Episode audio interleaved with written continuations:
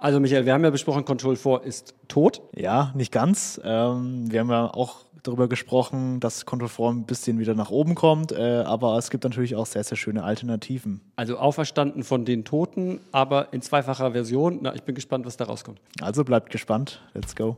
Viel Spaß mit dem Kasayo Tech Talk.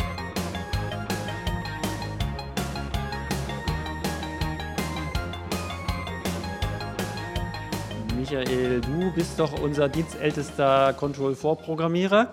Genau, ja. ja. Stimmt nicht ganz, weil ich bin der dienstälteste Control-4-Programmierer. Ich habe nämlich mal mein Zertifikat rausgeholt.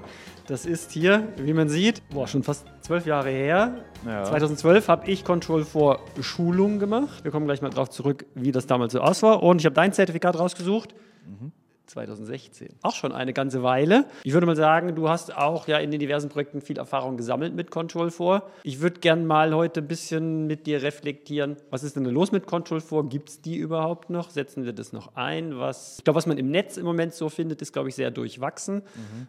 Äh, es gab mal eine Weile, da gab es sehr viele Control 4-Händler. Dann gab es eine Weile, da gab es gar keine mehr.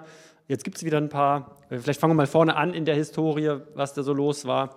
Also ich habe ja 2012 die erste Control 4 Schulung gemacht, weil ich damals, da war ich ja noch alleine und selbstständig und hatte ein Projekt, wo ein Bauherr, ähm, wie soll ich sagen, ein größeres Haus hatte und wollte da, ich glaube, 10 oder 12 Multiroom-Zonen machen. Und ich habe vor 2012 ja, also ich habe 2010 angefangen, das heißt vor 2012 habe ich auch im Prinzip keine Multiroom-Geschichten gemacht und habe dann äh, mit diesem Kunden besprochen, ah, ich habe da gehört, da gibt es ein cooles System aus Amerika, das heißt Control 4 und die sind so der Nachfolger der All-in-One-Fernbedienung. Da gab es mhm. ja mal die, was gab es da, Philips Harmony? Ja, da ja? früher gab es ja diese Philips äh, Fernbedienungen ne? ja. und dann ähm, die Logitech war es. Ne? Ah, Logitech, Logitech genau, Harmony. ja, sorry. Ja. Ähm, das war, glaube ich, noch so die Zeit, da gab es also so eine programmierbare Fernbedienung, mit der ich alle Fernbedienungen vom Couchtisch eliminiere und eine Zentralfernbedienung hinlegen konnte. So, und das fand ich schon immer sehr cool. Und Control 4 war damals ein, ich glaube, Startup tatsächlich äh, aus den USA. Also auch so eine kleine, äh, ich sag mal, Garagenfirma tatsächlich. So haben die angefangen und haben damals mit diesem äh, sind mit dem Gedanken auf den Markt gekommen, so wir vernetzen mal die ganze AV-Medientechnik und sorgen halt dafür, dass man nur noch eine Fernbedienung hat und das war so die Idee der Software damals. Ähm, alles, was man an AV-Technik hat, wird halt vernetzt und äh, digital irgendwie per, weiß ich nicht, Infrarottreiber oder Netzwerk angesprochen und kann damit steuerbar gemacht werden. Ähm, so, und in Deutschland waren die nicht bekannt und es gab halt ähm, diesen einen Distributor in Deutschland, der dann gesagt hat, ja, das ist ein cooles Thema. Ähm, wir nehmen das mal mit auf ins Programm, aber Control Form muss man lernen, muss man schulen, kann man nicht einfach so out of the box programmieren. Das war 2012 und dann habe ich das gemacht und habe dieses Kundenprojekt gemacht und du warst ja zwei, also bist seit 2015, glaube ich, ne, bei uns? 2016, ja. Genau, dann 2016. war das eine der ersten Schulungen, die genau. du gemacht hast. Ja. ja. Ähm, und wir ja, sind ja dann auch zusammen später in dem Projekt rumgehüpft. Mhm. Was ist denn so das Alleinstellungsmerkmal von Control 4? Kannst du das irgendwie, oder war, vielleicht mal an war, oder zum damaligen Zeitpunkt? So ist vielleicht schlauer. Ja, für uns war ja vor allem wichtig, dass wir Multiroom zusammen mit ähm, KNX vernetzen können. Mhm. Und da war eben Control 4 sehr, sehr frei. Also man konnte mit KNX ähm, Gruppenadressen eigentlich äh, die komplette äh, Multiroom-Geschichte steuern. Also wir hatten Gruppenadressen für Lautstärke, Play-Pause und wir konnten auch frei Gruppenadressen definieren, um eben alles Mögliche in der Multiroom-Technik ähm, zu steuern. Aber mhm. auch natürlich, wenn der Kunde dann eh schon äh, Control 4 hat, konnten wir natürlich auch dann äh, Fernseher mit ansteuern und äh, Beamer mit ansteuern, Leinwände. Und das war eben ähm, der große Vorteil. Ein weiterer großer Vorteil war eben diese riesige Menge an Treibern, für alle möglichen Geräte, also wirklich alle möglichen Fernseher waren da drin, ähm, Beamer-Codes für Infrarot. Also man konnte eben eigentlich alle Geräte mit Infrarot ansteuern. Man das war so das, was Control 4 sich auf die Fahnen geschrieben hat. Ne? Genau. Wir machen einen Treiber, ja. egal ob jetzt Infrarot oder seriell oder Netzwerk, für jedes AV-Gerät, genau. was es so gibt auf der Welt. Genau, und das ne? gab es dann tatsächlich auch. Also immer, wenn man ein Gerät gesucht hat in der Datenbank, dann hat man es eigentlich in der Regel auch gefunden. Ja. Und dann war noch zur Auswahl, ob es eben per Infrarot steuerbar war. Manche waren noch über RS RS232 noch steuerbar oder dann später auch über IP. Also da gab es eigentlich nie wirklich Probleme, einen Treiber zu finden. Mhm. Also so mein klassischer Use Case damals war, es ging um die bidirektionale Vernetzung der Medientechnik und der KNX-Technik. Das heißt, ich mhm. kann im Prinzip jedes Event, was ich auf der Medientechnik-Seite habe, dann nutzen als Trigger, um in der KNX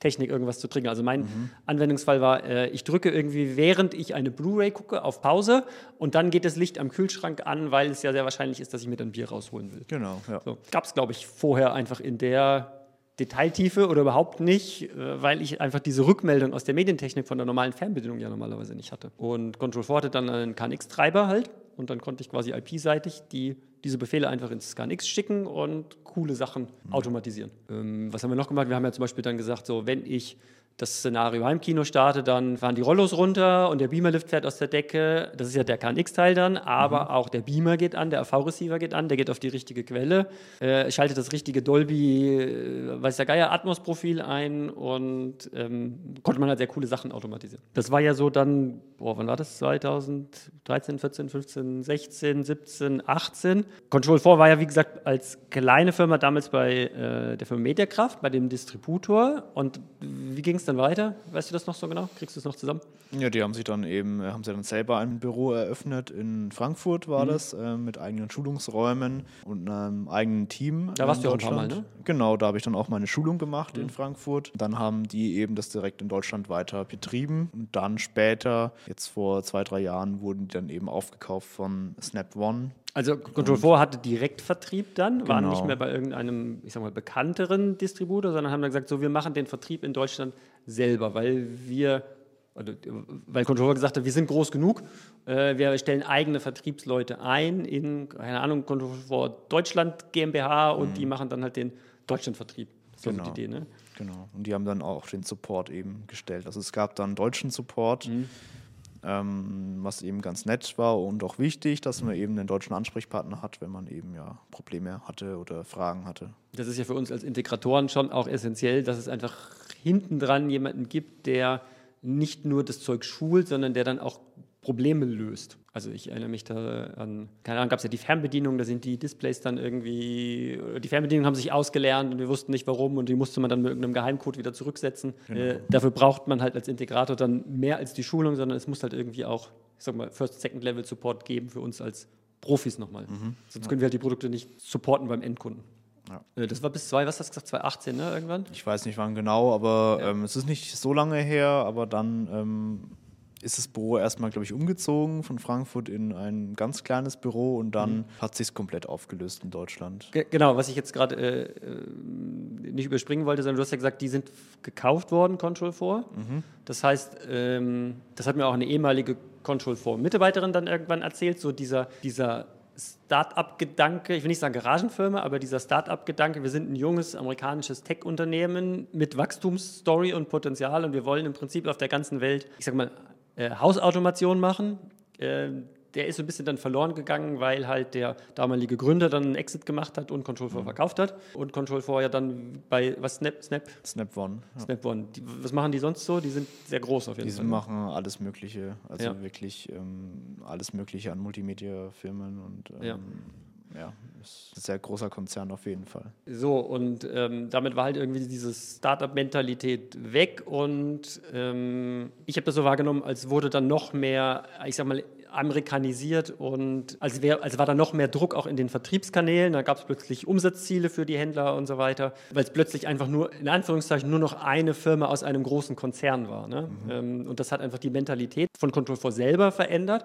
Und ich habe mitbekommen, dass dann auch viele Mitarbeiter weggegangen sind von Control 4. Und für uns war eigentlich so das Schmerzvollste, dass es einfach keinen Support mehr gab mhm. für eine ganze Weile, weil Control 4 in Deutschland dann gesagt hat, so, wir lösen das wieder auf. Ich habe erfahren, dass für die ja der europäische Markt insgesamt, ich sag mal, relativ klein ist und der deutsche Markt nochmal, ich weiß nicht, ich glaube, weniger als 10 Prozent des insgesamt Umsatzes ist, glaube ich, mhm. Europa für die gewesen. Mhm. Ja. Das heißt, wir sind einfach für für so eine Marke in einem Großkonzern, der dann einfach, ich sag mal, finanziell getrieben ist, plötzlich uninteressant gewesen. Und dann haben die halt, naja, dann gab es gar keine Mitarbeiter mehr, oder?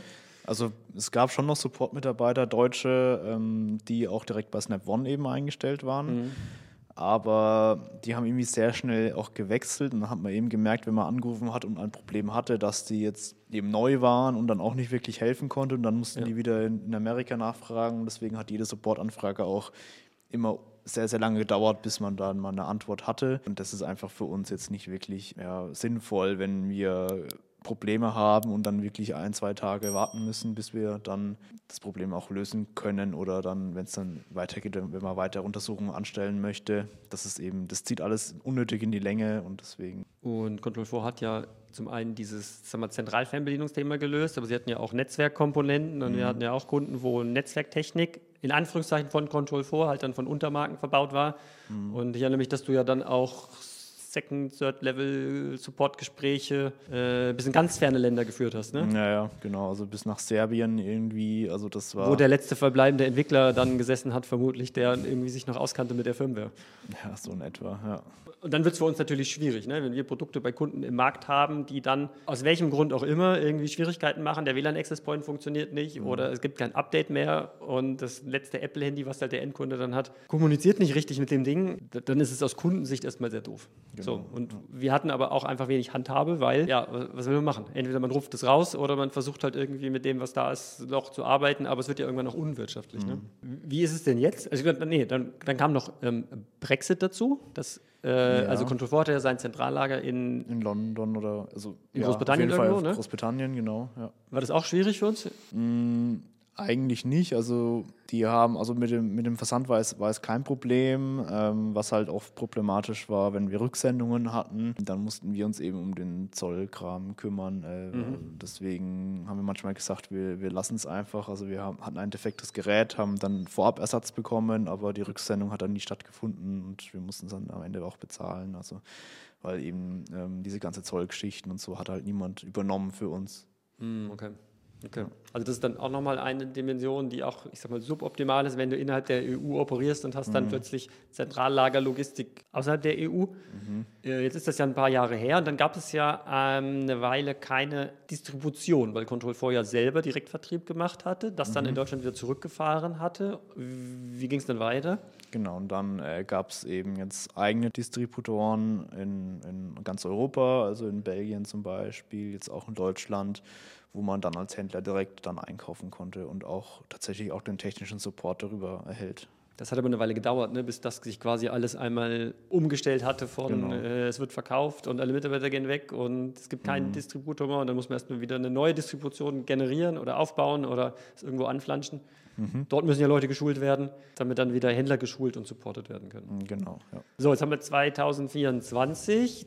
Ich habe immer noch das Problem, dass ich eine Zentralfernbedienung auf dem Couchtisch haben will, weil mhm. ich ja immer noch meine Medientechnik steuern will. Mhm. Geht das jetzt besser als 2012? Ja, wir haben ja jetzt Basalta auch äh, schon sehr, sehr lange im Programm, ähm, die jetzt auch eine eigene Fernbedienung haben. Mhm. Ähm, wo man eben auch jetzt wie ähnlich wie bei Control 4 mehrere Fernseher steuern kann ähm, und auch eigentlich alle Infrarotgeräte. Also, also das heißt, es gibt erstmal ein Mit, also es ist jetzt ein Mitbewerberprodukt auf genau. dem Markt, wo es lange eigentlich zu Control 4 keine Alternative gab, ne? Ja, es gab schon mehrere Alternativen. Es gab ja noch RTI oder ähm, Crestron und so weiter. Also Wobei ja das für mich beides keine Alternative war. Also RTI vielleicht, ja, wenn mhm. es jetzt nur um das Thema Zentralfernbedienung geht, die haben mhm. ja auch ich sag mal, in dieser Nische auch äh, sicherlich ihre Daseinsberechtigung. Crestron war für mich im Privathaus nie irgendwie ein Thema. Ich habe auch 2011, glaube ich, mal eine Crestron-Schulung mhm. mitgemacht. Damals hieß es Crestron Home. Damals gab es eine Niederlassung in Frankfurt noch. Crestron hat für mich immer nie so richtig gepasst äh, vom Preis-Leistungs-Verhältnis und von der Komplexität der Software und Produkte, um ein, ich sag mal, relativ einfaches Problem mhm. in einem Smart Home oder Privathaus zu lösen. Also man kann ja definitiv alle Probleme mit Crestron lösen, also ja. wenn man es halt kann. Also das ist halt, ähm, die Programmierung ist ja nicht ohne anscheinend, ähm, deswegen gibt es auch immer weniger Leute in Deutschland, die das überhaupt können. Und, Und der Preis ist. Also das war damals schon so, vor zehn Jahren, da gab es so eine Handvoll, den Inner Circle der mhm. äh, Crestron-Programmierer, die da irgendwie das Zeug noch drauf hatten. Ja. Also Händler gab es viele, aber Leute, die wirklich da, ist ja auch zum Teil Codesprache, die du dann mhm. äh, hast, weil du Skripte schreibst, die das können, da gibt es, glaube ich, nur noch sehr, sehr wenige. Ne? Ja, ja, bin ich auch der Meinung. Ja. ja. Also deswegen war für mich Crestron äh, irgendwie nie immer so eine gute Alternative zum KNX, weil es halt äh, ja ein, nur ein geringes Netzwerk an Spezialisten gibt. Und dann habe ich als Endkunde, mhm. wenn es die eine Firma oder den einen Profi nicht mehr gibt, weil der in Rente geht oder auswandert, auch da kenne ich so ein paar Fälle von Crestron-Programmierern, die dann gesagt haben, oh ja, das habe ich mein Geld verdient in Deutschland, jetzt gehe ich mal da irgendwo äh, nach Italien aufs Weingut. Mhm. Äh, ja, was mache ich denn dann mit den Kunden? Ne? Also es war irgendwie schon immer der Anspruch, dass die Kunden ja auch langfristig betreut werden und bei KNX ist das ja nicht das Problem. KNX parametrieren können ja viele Firmen und Control 4 gab es ja auch eine Weile, ich sag mal so in Deutschland vielleicht 50 bis 100 ja, auf jeden Fall. Da gab es äh, schon sehr, sehr viele. Händler, die ja. zumindest da mal geschult worden sind und das grundsätzlich begleiten konnten. Ne? Also von daher gab es für mich eigentlich lange keine ernsten Alternativen zu diesem Zentralfernbedienungsthema in Kombination mit, es ist für denjenigen, der es programmiert, einfach sehr einfach im Setup, mhm. weil ich ja nur die Geräte verknüpfe mit, äh, hier ist Line-Out vom CD-Spieler und das geht an Line-In vom AV-Receiver ähm, und dann ist alles, was ich an Makros früher händisch erstellen musste, eigentlich passiert ja im Hintergrund durch die Software. Ja. Das war ja so ein bisschen die Magie. Ja, vor allem halt noch in Kombination mit KNX, da wird es dann extrem dünn am Ende. Also wenn man jetzt, die meisten Kunden hatten ja früher noch einen Kira Home Server zum Beispiel, mhm. das war so eigentlich der einzige Server, den wir so eingesetzt haben. Und dann haben wir eben ein System gebraucht für die, für die Multimedia-Technik, die eben auch mit äh, KNX sprechen kann. Und da gab es eigentlich nicht wirklich was anderes. Also wir haben eine Weile dann auch, wie du gerade sagst, Gira Home Server mit Control 4 verheiratet, mhm. weil wir eigentlich die, das war halt vor, ich sag mal, zehn Jahren so die State-of-the-Art Benutzeroberfläche, der Gira Quad Client. Und da wollten wir halt dann die Mediensteuerung, die es halt im Home-Server nicht gab, auch mit reinbringen. Also haben wir dann Knöpfchen angelegt für äh, mach mal Favorit 1 an oder Favorit 2 an oder mach mal lauter, leiser und so weiter. Das war natürlich ziemliches Gefummel, hat zwar funktioniert, aber äh, war sicherlich nicht so die Endlösung, sage ich mal. Genau, es war halt von der Benutzersicht jetzt nicht das Schönste. Man hat jetzt keine Coverarts gesehen oder ähm, ja, also das war jetzt, hat funktioniert, aber wirklich viel machen konnte man da jetzt auch nicht. Deswegen musste der Nutzer dann am Ende doch die Control 4 App benutzen, um dann eben die tiefergehenden Funktionen auch ja, zu verwenden. Also an der Stelle ist es wichtig zu verstehen, Control 4 hat ja auch eine eigene App, wie du sagst, also eine mhm. eigene Benutzeroberfläche. Dann hätte ich ja die eigentlich komplett einsetzen können, auch für ein deutsches KNX-Haus, oder? Ja, wir haben auch ein paar Projekte gemacht, wo wir eben nur die Control 4 App benutzt haben mhm. für die komplette KNX-Visualisierung. Ähm, hat also funktioniert definitiv. Man hat aber gemerkt, dass Control 4 jetzt nicht mit KNX ähm, groß geworden ist. Also dass die haben eigentlich KNX nur integriert, um eben auch in Deutschland äh, mhm. besser Fuß zu fassen. Deswegen haben halt die ähm, Symbole manchmal nicht gepasst in der Visualisierung. Man hat jetzt für Schaltadressen immer nur eine Glühbirne zur Verfügung gehabt, aber irgendwie nicht für Steckdosen oder was anderes. Da war man schon ziemlich eingeschränkt, auch von der Positionierung der einzelnen Elemente und so weiter. Das war ähm, nicht so frei wie der Home-Server.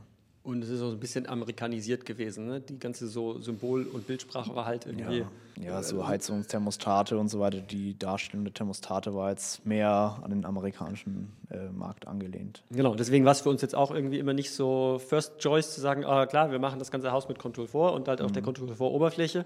Aber es gab halt lange auch irgendwie nichts so richtig Cooles. Genau. Also ja. musste man halt irgendwie Medientechnik war cool mit Control 4, mhm. KNX-Technik war cool mit dem Gira Home Server, geht quasi alles, was man an Automationen sich bauen konnte. Äh, und das war so für eine Weile so ein bisschen so der Sweet Spot zu sagen, okay, dann habe ich halt zwei Apps. Mhm den G-Home-Server halt für alles, was Licht, Heizung, Jalousien und so weiter betrifft und halt für alles, was Mediensteuerung, Spotify-Integration, Cover-Anzeigen ist halt dann in Control 4. Was ja auch okay war für die Kunden. Genau. Ja. Ne? Wie ist es denn jetzt, würdest du sagen, jetzt haben wir mal dieses Distributionsthema aufgerollt und äh, für uns hat sich das, ich sage mal, insofern entspannt, dass wir wieder Ansprechpartner haben, dass es wieder ordentlichen Support gibt, dass wir wieder Zugang zu den Produkten haben, unkompliziert. Gibt es denn jetzt ähm, immer noch Gründe dafür zu sagen, okay, man macht weiter Control 4 Projekte oder du hast ja gerade gerade angesprochen, mhm. Basalte ist da sehr stark geworden in den mhm. letzten Jahren. Was machen wir denn jetzt? Also es gibt sicherlich noch Gründe, Control 4 einzusetzen, ähm, vor allem wenn es halt sehr, sehr komplex wird, wenn man jetzt zum Beispiel ein Wohnzimmer hat mit, ähm, mit einem Fernseher, aber auch einem Beamer, also wenn es mhm. zwei Displays gibt im Raum, das kriegt man jetzt mit Basalte sehr umständlich hin ähm, und auch sehr unschön in der App. Da kann man mit Control 4 schon ähm, deutlich mehr machen. Also man kann das wirklich in einem Raum zusammen einstellen. Man hat einen Display-Switcher, den man benutzen kann. Also dafür ist Control 4 schon sehr, sehr gut. Und natürlich die ganze, die, die ganze Masse an IP-Treibern, da ist Control 4 schon noch deutlich besser. Also man kann eigentlich, ähm, sobald ein Beamer Netzwerkanschluss hat, kann man den auch mit Control 4 steuern und bekommt auch die Rückmeldungen dann raus. Bei anderen Systemen wie Basalte, da ähm, gibt es aktuell nur Fernseher. Die bidirektional die, überhaupt? Genau, die okay. bidirektional über IP steuerbar sind. Ähm, Beamer noch gar nicht. Und genau deswegen, ähm, wenn es jetzt wirklich super komplex ist oder auch absolut zuverlässig funktionieren muss, dann kann man schon noch Control vornehmen. Für alles andere, für ganz normale Einfamilienhäuser oder vielleicht mal ein Heimkino zum Beispiel, ähm, da kann man schon Basalte nehmen und es ist dann für den Endnutzer auch deutlich schöner und angenehmer zu bedienen. Also ich fasse mal zusammen, also es gibt jetzt eine das, was man als Zentralfernbedienung früher bei Control 4 gibt es jetzt auch von Basalte, also eine genau. Fernbedienung, mit der ich theoretisch alles, was wir im KNX haben, und das ist ja dann alles, mhm. äh, ansprechen kann. Und die ähm, Medienintegration, das ist ja das zweite, Streamingdienste, mhm. die waren ja auch bei Control 4 integriert, also dass ich direkt auf, keine Ahnung, Amazon Music oder mhm. Spotify zugreifen konnte. Das geht auch in beiden Welten? Genau, wobei man auch sagen muss, dass bei Control 4, dass es dort mehr Musikdienste gibt als bei Basalte. Also bei Control mhm. 4 gibt es ja massen, massig. Also da gibt es hier eigentlich jeden Dienst. Ähm, ich weiß es nicht, Apple Music kann sein, dass es jetzt auch dazu gekommen ist. Ähm, und bei Basaldi gibt es eben nur die Standards wie Spotify, Tidal und dieser. Okay, also Treibervielfalt ist irgendwie, Control 4 hat die Nase da noch vorn. Ja, definitiv. Das heißt, du, du hast ja auch schon Heimkinos äh, mitbegleitet konzipiert, wo ähm, dann nur noch Basalte drin war, ne? Von genau, der Fernbedienungslogik, weil es halt in einem Heimkino jetzt nicht so ganz komplex war, oder? Genau, also man hat dann in der Regel nur eine, ein Display, also ein ja. Beamer, mal einen Vorhang, der über KNX eben angesteuert mhm. wird und ein bisschen ja, Lichttechnik halt. Ein bisschen Licht. Ja. Aber das ist ja dann alles KNX und Medientechnik. Ähm, dann hat man noch einen AV-Receiver äh, oder Vorprozessor, der eben über IP steuerbar ist mit Basalte. Mhm. Ähm, und ein Apple TV und Amazon Fire TV Stick, das ist auch alles IP steuerbar mhm. mit Basalte. Also eigentlich, ähm, eigentlich alles steuerbar und den Beamer eben über Infrarot. Mhm. Ähm, das funktioniert auch sehr gut. Aber das ist so ein bisschen auch die Grenze. Ne? Also wir haben ja auch Projekte gemacht, wo wir Videomatrizen eingesetzt haben mhm. oder äh, HDBaseD-Konverter, um quasi HDMI-Signale von A nach B zu bringen. Mhm. Da hängt ja auch immer Steuerungstechnik äh, dran und für diese ganzen, ich sag mal, etwas spezielleren Produkte gibt es halt oft Crestron-Treiber und Control-4-Treiber, aber mhm. Basalte ist ja eher so in dem klassischen Smart Home Luxus-Villa Einfamilienhausmarkt unterwegs. Das ist ja nicht so deren Kernwelt, ja. ähm, jetzt diese ganzen Medientechnik-Geschichten zu machen. Ne? Also doch, es gibt schon äh, Treiber für Videomatrizen von Basalte. Also Basalte okay. hat zwei, drei Videomatrizen, die sie unterstützen. Mhm. Ähm, deswegen ist man damit auch eigentlich ganz gut aufgestellt. Und es wird tendenziell auch mehr. Das ist ja, ja sicherlich auch so. Auf jeden okay. Fall. Ja. Äh, und Fernsehtechnik gibt es ja nicht so viele Hersteller, oder? Die da relevant sind. Wenn ich jetzt einen Fernseher irgendwo mhm. hinhänge, dann ist es, weiß ich nicht, LG, Samsung, Sony. Genau, wir haben es halt manchmal noch, dass, dass ein, manche Kunden eben von Löwe einen Fernseher mhm. haben. Da gibt es eben bei Control 4 Treiber, weil der Vorteil bei Control 4 war eben auch, dass, ähm, was, dass man als Privatperson auch selber einen Treiber entwickeln konnte, also schreiben konnte ähm, sei es über ganz einfach über Infrarot. Ähm, das geht bei Basalte natürlich auch, aber äh, man konnte auch einen IP-Treiber relativ einfach selber erstellen oder einen ja. RS232-Treiber selber schreiben. Und deswegen, ähm, die wurden dann auch verteilt in der Community und mhm. deswegen ähm, gibt es dann auch für, für zum Beispiel Löwe-Fernseher dann einen IP-Treiber oder RS232-Treiber, um eben diese Bidirektionalität zu bekommen, die mit, mit Basalte nicht möglich wäre, wenn man es nur mit Infrarot anschaut. Genau, und das ist ja das, was wir haben wollen. Wir wollen ja immer den Zustand zurückgemeldet kriegen, quasi, ist das Gerät jetzt wirklich an? Mhm. Ist es jetzt wirklich aus? Ist der Vorhang jetzt wirklich irgendwo hingefahren? Äh, weil da manchmal dann auch Sachen von abhängen einfach. Also genau. ich will den Beamerlift erst runterfahren und ähm, Erst wenn dann der Beamer abgekühlt ist, dann will ich den Beamerlift wieder hochfahren. Genau, das, das ist eben sehr, sehr wichtig. Wenn man es nur mit Infrarot löst, ist es sehr, sehr schwierig, weil das ist halt nicht zuverlässig dann. Ja. Jetzt kommst du ja, ähm, ich sag mal, von der Blickrichtung von den Projekten, die du betreust, ja oft aus der Ecke, dass es eigentlich ein KNX-Projekt gibt und dann kommt Medientechnik dazu. Es gibt natürlich auch diverse Projekte, wo ich vielleicht nur ein Heimkino habe. Dann ist ja Control 4 plötzlich wieder im Rennen, weil ich ja erstmal diese ganzen KNX Thematik gar nicht primär habe, sondern ich mhm. will eigentlich nur in meinem Heimkino, Insellösungssystem, eine coole Automationslösung bauen. Mhm. Also auch das gibt es ja. Da passt Control 4 ja durchaus noch, oder? Ja, für so, für so kleinere Kinos würde Control 4 schon auch passen. Ähm, wobei ich jetzt persönlich dann doch Basalte wahrscheinlich bevorzugen würde, allein schon wegen den Support-Themen, dass ich eben mhm. weiß, wenn was nicht funktioniert, ähm, kann ich mich an den Support wenden und wenn es eben bekannter Fehler ist, dann wird es auch innerhalb von ein, zwei Tagen auch gelöst, weil eben die Entwicklung eben in Europa stattfindet und wirklich sehr, sehr fix ist. Ähm, statt anstelle, wenn, wenn ich jetzt bei Control 4 ein Problem melde, dann kann ich nicht davon ausgehen, dass es innerhalb von zwei, drei Wochen gelöst ist, sondern erst vielleicht mit dem nächsten großen Update. Und deswegen würde ich da schon Basalte auch bevorzugen aktuell. Ja, und früher waren ja auch so ein bisschen so die KNX-Integration, hast du ja angesprochen. Das waren ja so die ersten IP-Treiber, die waren auch, ich will mal sagen, etwas experimentell, mhm. äh, nicht immer so 100% ausgereift und stabil, weil es auch da einfach keine großen Testfelder gab. Ne? Also die haben zwar theoretisch einen Treiber gebaut, aber nach weiß ich nicht, 50.000 Telegramm und 300 Tagen Laufzeit ist das Ding dann trotzdem irgendwie abgestürzt und keiner genau. wusste warum. Und wir mussten einmal den Controller neu starten und dann ging es wieder und äh, mhm. so. Ich behaupte mal, die Kinderkrankheiten haben die äh, hinter sich. Äh, das heißt, inzwischen ist es, funktioniert das Zeug schon mhm. und ich nehme es so ein bisschen so wahr, dass, ich will nicht sagen, Control 4 eine, eine Renaissance äh, erlebt, aber äh, dass es durchaus auch einige Händler gibt, die dabei geblieben sind und auch nach wie vor Control 4 machen. Also wir ja grundsätzlich auch. Und ja. es gibt ja auch noch ein paar Projekte, die wir weiter betreuen. Ähm, und, und, zu uns kommen ja auch immer wieder Kunden mit Control vor Projekten, die dann sagen so, ah, irgendwie, ich hab's ja und ich würde es gerne weiter betreuen und ich bräuchte mhm. mal ein Update und ich bräuchte mal den neuen Controller, könnte das machen. Also es ist ja nicht so, dass man jetzt alles rausschmeißen muss, ne, wenn ja, man Control 4 Man muss ja auch sagen, dass zum Beispiel die Fernbedienung, ähm, da gibt es ja bei Control 4 schon deutlich mehr Auswahl an Fernbedienungen die vielleicht dem einen oder anderen Kunden auch besser gefallen als jetzt äh, zum Beispiel die basalte Fernbedienung. Mhm. Also die hat dann ein größeres Display, Hintergrundbeleuchtung und so weiter. Ähm, und bei Basalte hat man eben die eine Fernbedienung, die auch wunderschön ist, aber manche Kunden sagen eben, nee, äh, mir gefällt die andere Fernbedienung besser. Deswegen. Dafür hat Basalte ähm, schönere Taster und also genau. es ist ja so ein bisschen, es gibt so die eierlegende Wollmilchsau gibt es halt nicht, sondern jedes System hat an bestimmten Stellen halt seinen Charme und man muss halt im Einzelfall dann doch gucken, was passt jetzt für den konkreten Kundenfall dann am besten. Ne? Mhm. Man kann natürlich Control 4 und Basalte nehmen in Kombination. Also wenn man jetzt wirklich einen komplexen Fall hat, wo man ähm, vielleicht zwei Displays hat im Raum, mhm. äh, Beamer und Fernseher, und das möchte man irgendwie ähm, integrieren äh, mit einer Fernbedienung und auch vielleicht KNX, dann kann man ja äh, den Multimedia-Teil in Control 4 ähm, parametrieren und auch die Programmierung dort vornehmen. Aber die Benutzeroberfläche kann ja trotzdem noch Basalte sein. Also wenn ich schon das gesamte Haus mit Basalte ähm, visualisiert habe, dann möchte ich natürlich auch die Medientechnik drin haben. Und dann kann ich das eben so ein bisschen kombinieren, dass die Programmierung, ähm, die im Hintergrund läuft, äh, mit Control 4 abläuft. Also die Beamer einschalten, Status vom Beamer prüfen, dann kann der Control 4 den Status des Beamers in eine KNX-Gruppenadresse packen zum Beispiel.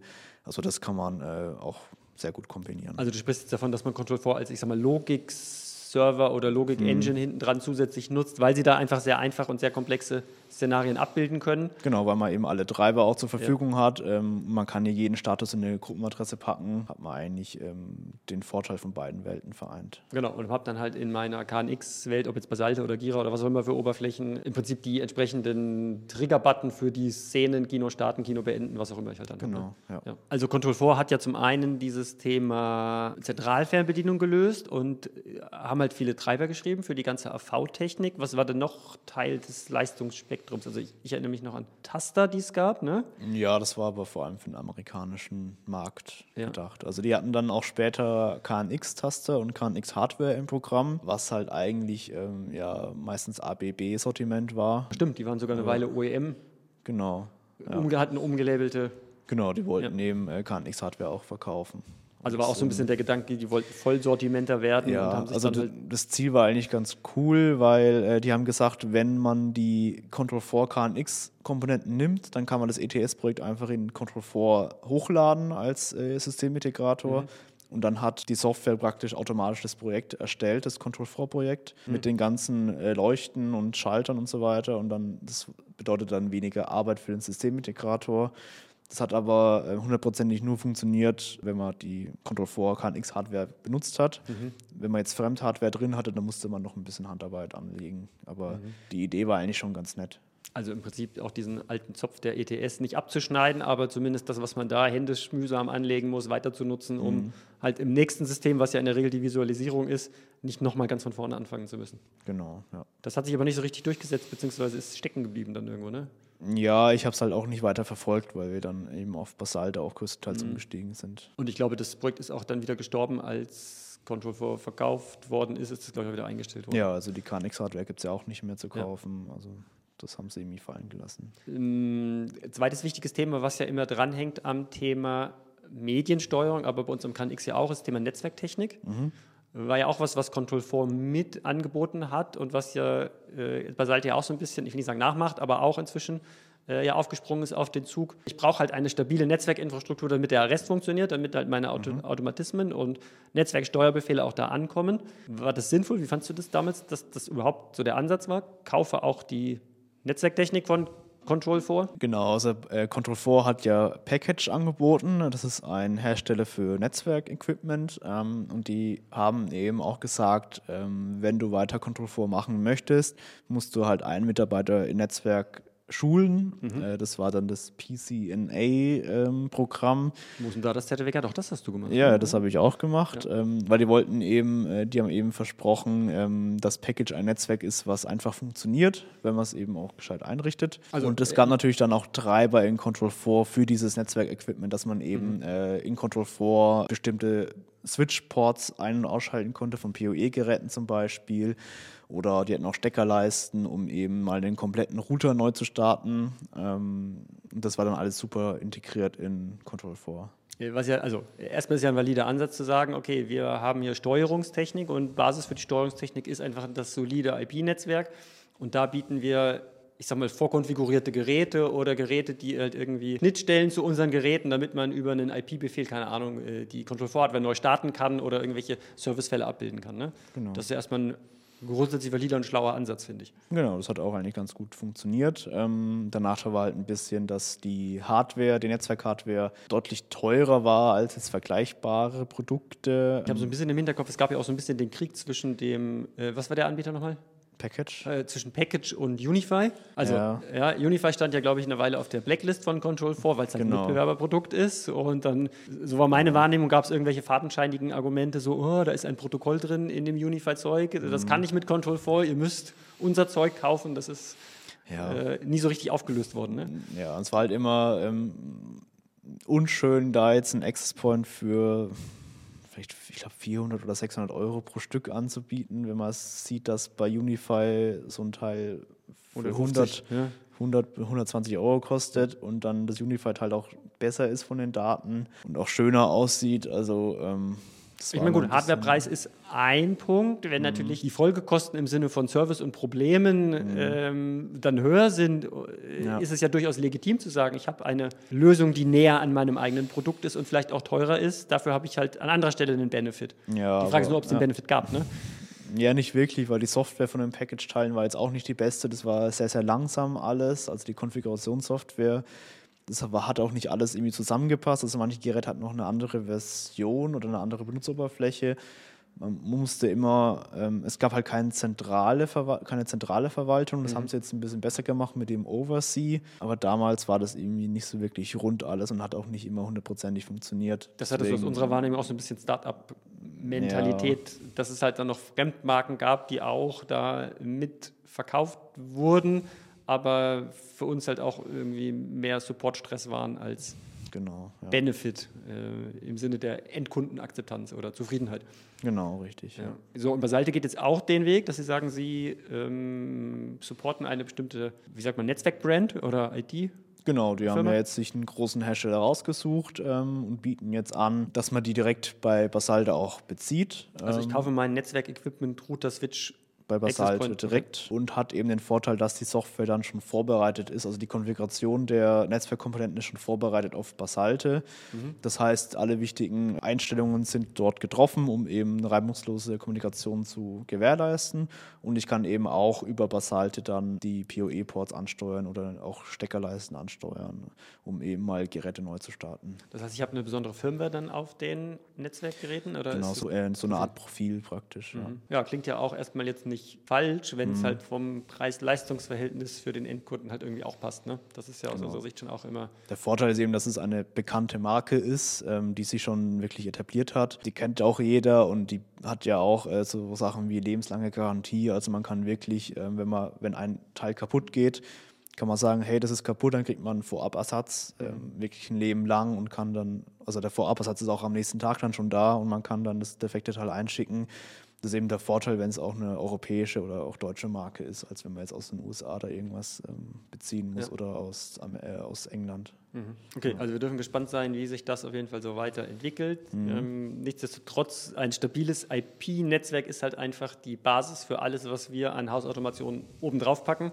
Deswegen ist es halt bei uns in den Planungen auch oft immer einfach ein essentielles Thema, dass das halt ja. sauber durchkonzipiert und dann auch sauber eingerichtet ist. Ja. Man hatte den Eindruck gehabt, dass Control 4 schon abhängiger ist an ein funktionierendes Netzwerk als es Basalte zum Beispiel. Bei Basalte-Projekten haben wir jetzt extrem selten Probleme, dass irgendwas nicht läuft und bei Control 4 war schon sehr, sehr oft, dass irgendwie die Kommunikation irgendwo gehakt hat. Mhm. Also ob es jetzt am Netzwerk lag oder ob der Fehler woanders ähm, war, das, das, konnte man jetzt nicht so wirklich am Ende rausfinden. Ähm, aber durch die Masse an Geräten, die miteinander sprechen über IP, da gab es schon deutlich mehr Probleme bei Control 4. Wobei Control 4 ja auch viele Installationen im Markt hat. Also ich behaupte mal, mhm. dadurch, dass sie einfach sehr groß sind, haben sie natürlich entsprechend viel Kundenrücklauf und Feedback aus dem Markt, was funktioniert und was funktioniert nicht. Da würde ich sagen, sind sie natürlich, boah, Faktor, weiß ich nicht, die sagen 100, aber keine Ahnung, äh, größer als Basalte erstmal, ne? die von, ja. von von der Menge an Geräten, die die im Feld haben, einfach natürlich deutlich kleiner sind. Also Control 4 ist auf jeden Fall nicht tot, das haben wir geklärt. Es gab mhm. mal so eine Phase, die war schwierig, deswegen äh, haben auch viele Händler irgendwie so auch ihre Webseiten umgebaut, haben das Control 4 Zeug wieder runtergenommen. Also eine Weile war das sehr gehypt und dann mhm. äh, jetzt so in den letzten Jahren war es sehr schwierig für die Endkunden überhaupt jemanden zu finden, der noch Control 4 betreut. Das löst sich langsam ja zum Glück wieder ein bisschen auf und es hat durchaus ja auch, ich sag mal, als ein Smart Home System unter vielen anderen auch an vielen Stellen ja auch seine Daseinsberechtigung, ne? das mhm. muss man schon sagen. Ja. Also äh, Control vorher durch den Investor hinten dran wird sicherlich auch nicht sterben. Ne? Die haben ja ähm, einfach da auch einen finanzstarken Hintergrund jetzt durch äh, Snap One. Äh, Basalte natürlich genauso, ne? die ja auch durch den äh, sehr großen Investor auch, ich sag mal, finanziell, ich will nicht sagen entspannt sind, aber äh, auch sicherlich morgen noch am Markt sein werden. Das, denke ich, mhm. gilt für beide Marken. Von daher ja, also danke erstmal für deine Einschätzung und für die Hilfe beim Aufrollen der Historie. Ich habe da ja auch mhm. ein paar Jahre, ich will nicht sagen übersprungen, aber äh, auch nicht so im Detail verfolgt, weil du ja sehr lange bei uns die Control 4 Projekte gemacht hast. Also Control 4 ist noch da und ja, wenn du auch ein Control 4 Projekt noch hast oder dich aus welchem Grund auch immer für Control 4 interessierst, nimm einfach mal Kontakt mit uns auf, buch ein Erstgespräch bei uns über www.casayo.de Termin. Wir sprechen gern eine Viertelstunde drüber und gucken, wie wir dir weiterhelfen können. Ob wir dein Heimkino automatisieren oder dein ganzes Haus, finden wir gemeinsam raus. Ah, und nicht vergessen, äh, unseren Kanal natürlich abonnieren und die Glocke aktivieren, sonst verpasst ihr ja die nächsten Videos. Tschüss.